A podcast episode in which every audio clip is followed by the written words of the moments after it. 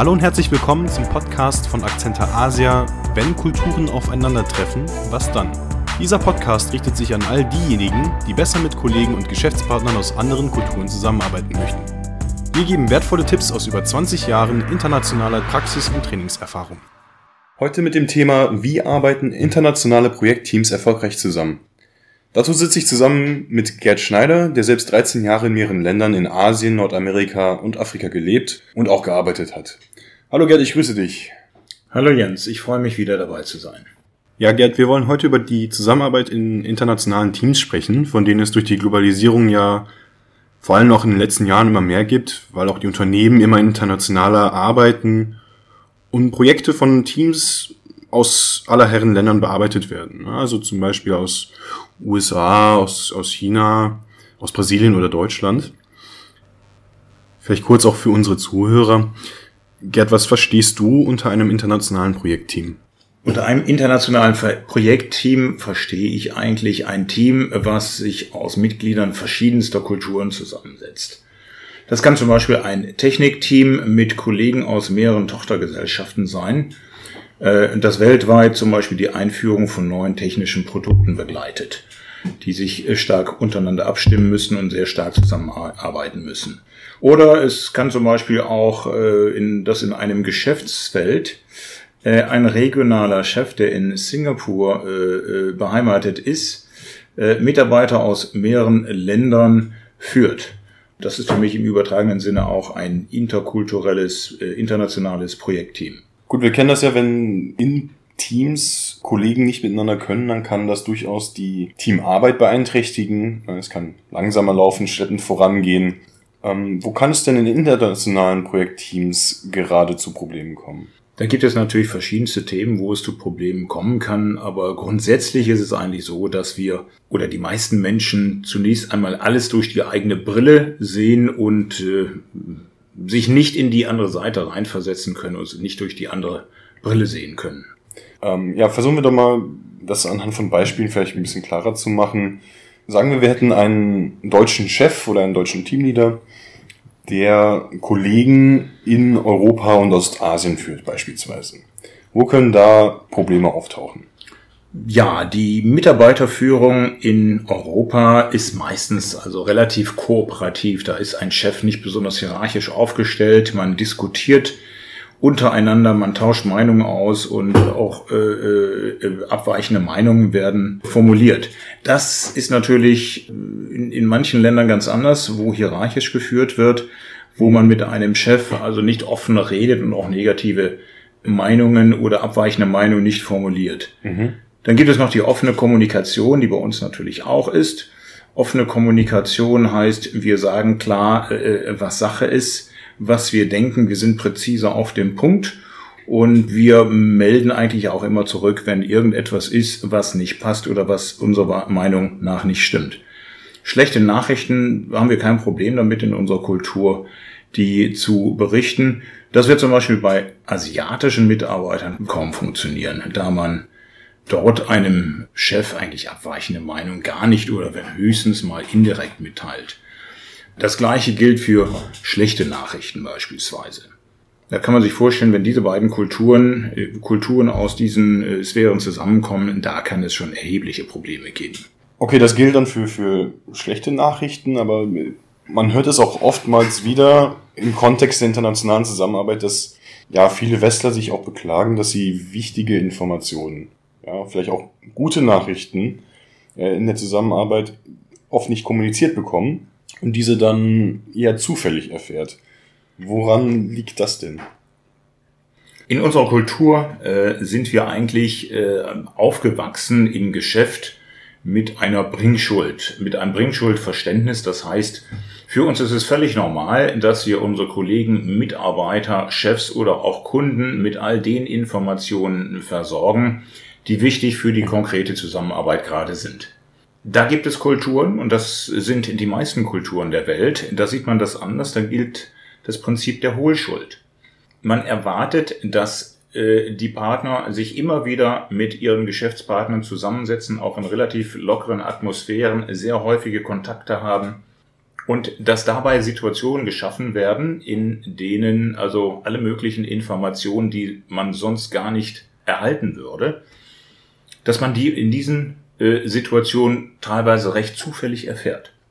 Und für uns in Deutschland gilt das als sehr ineffizient. Aber in den meisten Kulturen wird das anders gesehen. Wir haben gerade jetzt über die vor allem auch Kommunikation gesprochen, generellen Zusammenarbeit. Sagen wir jetzt mal, wir hätten einen Workshop. Ähm, da hört man ja auch oftmals, dass es da durchaus ja nicht ganz effizient läuft. Hm, wo kann es denn zu Problemen kommen, wenn es jetzt darum geht, neue Geschäftsideen zu erarbeiten?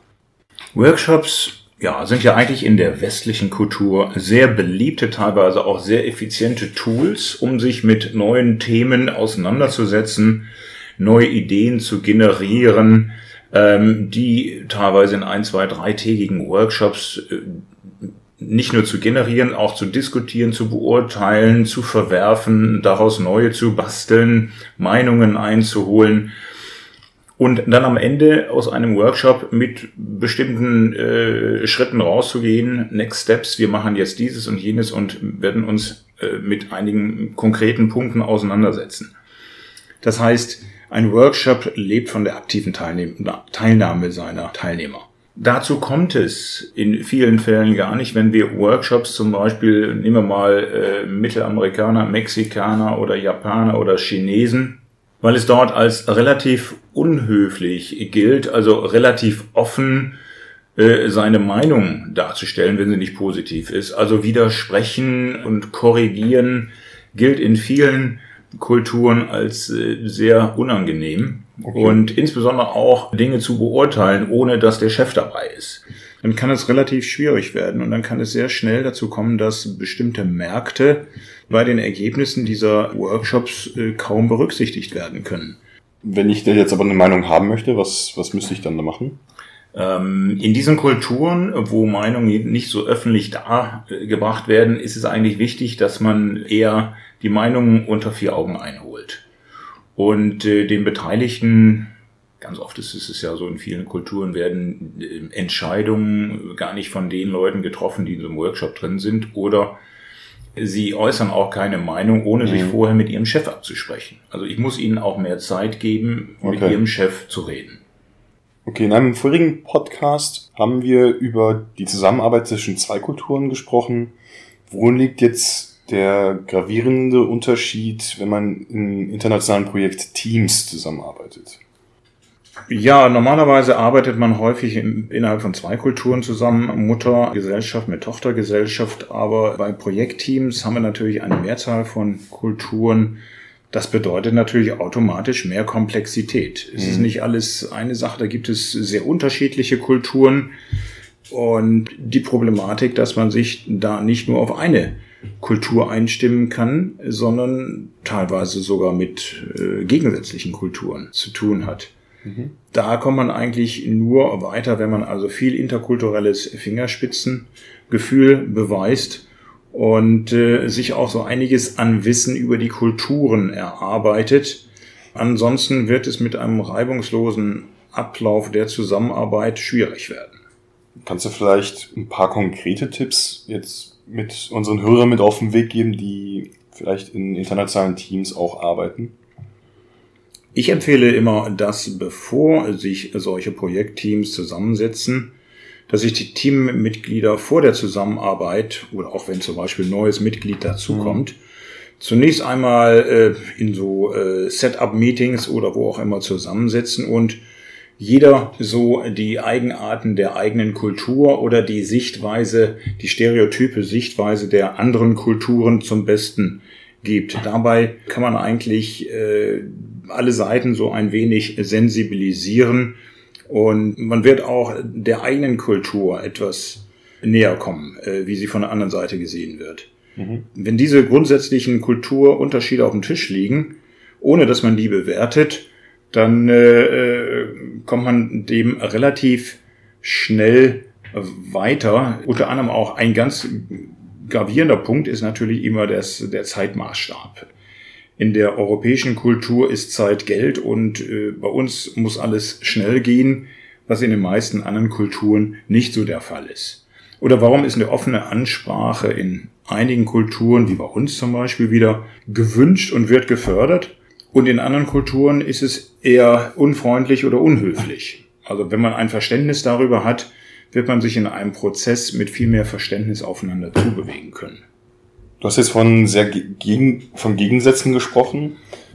Was soll ich denn machen, wenn ich mit anderen oder gegensätzlichen Kulturen zusammenarbeite? Also was wäre für mich jetzt der nächste Schritt, zu sagen, okay, jeder hat über seine eigene Kultur gesprochen, was, was mache ich als nächstes?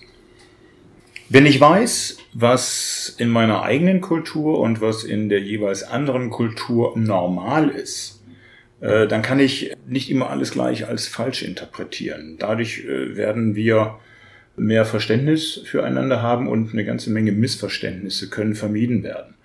Ja, zum Beispiel, dass unsere offene Ansprache von Punkten, die in vielen anderen Ländern als unhöflich und aggressiv gesehen wird und dabei natürlich anderen Menschen auf die Füße treten kann, mhm. von uns gar nicht so gemeint ist. Ja.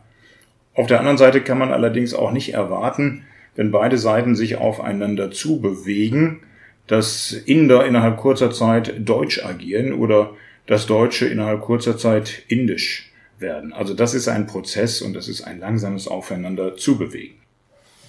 Okay, jetzt haben wir auch darüber gesprochen, dass es ja in existierenden Teams, äh, dass man sich zusammensetzen soll und darüber sprechen soll.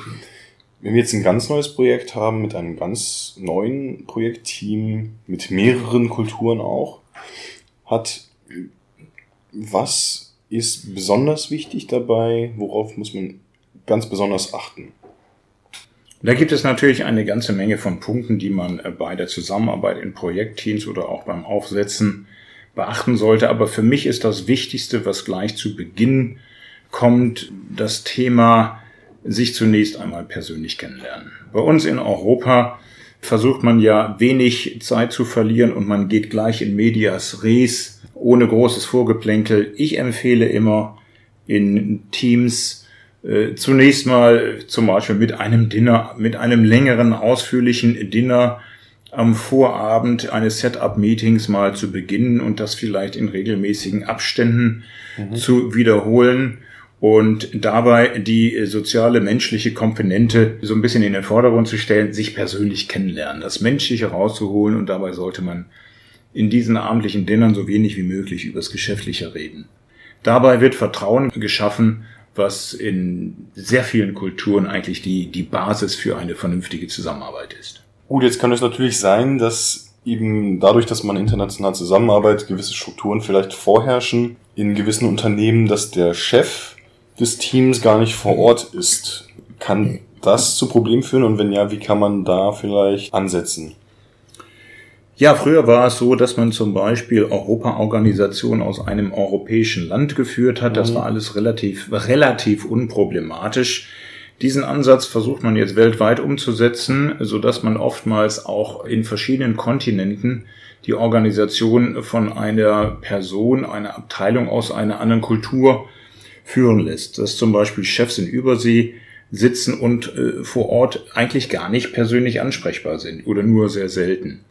Aber in hierarchischen Kulturen, wo eine hierarchische Führung äh, praktiziert wird, ist es für die Teilnehmer oder für die Mitarbeiter eigentlich extrem wichtig, regelmäßig hm. also auch äh, direkten Zugang zu ihrem Chef zu haben, um sich abzustimmen und Entscheidungen äh, zu holen. Äh, das ist per E-Mail oder per Telefon eigentlich relativ schwierig da passiert es auch immer wieder, dass viele äh, Chefs aus dem Westen dann also den, den Touch zu den Organisationen in den Ländern sukzessive verlieren. Gerd, vielleicht kannst du zum Abschluss nochmal kurz zusammenfassen, was unsere Hörer jetzt als Key Takeaway mitnehmen können. Für mich ist das Key Takeaway eigentlich, dass wir nicht alles durch die eigene Brille sehen sollen, dass wir versuchen, sollen, uns in die Situation des anderen hineinzuversetzen. Das können wir natürlich nur, wenn wir ein, das Interesse haben, auch ein wenig Kenntnisse über die andere Geschäftskultur haben. Dabei sehr hilfreich natürlich auch ist es, wenn wir äh, in etwa wissen, wie unsere eigene Kultur in Übersee gesehen wird. Diese Komponenten zusammen, wenn wir das praktizieren mit diesem, wie gesagt, mit dem Fingerspitzengefühl zusammen, dann haben wir eigentlich die besten Voraussetzungen, dass die Zusammenarbeit in solchen Projektteams deutlich reibungsloser und effizienter verlaufen wird. Ja, vielen Dank, lieber Gerd, für den vielen Input, den du gegeben hast zu internationalen Projektteams. Danke auch, dass du heute wieder mit mir saßt und dass wir wieder ein paar hoffentlich auch interessante Themen für unsere Hörer erörtern konnten. Ja, ich wünsche äh, all unseren Hörern viel Erfolg bei der internationalen Zusammenarbeit. Es kommt immer mehr auf uns zu und wie gesagt, toi toi toi und viel Glück. Und wenn ihr, liebe Zuhörer, mehr über Akzente Asia, interkulturelle Trainings oder interkulturelle Zusammenarbeit erfahren möchtet, dann besucht uns doch einfach auf www.akzenter-asia.de. Wir würden uns freuen, euch auch beim nächsten Mal wieder begrüßen zu dürfen. Vielen Dank fürs Zuhören und bis zum nächsten Mal.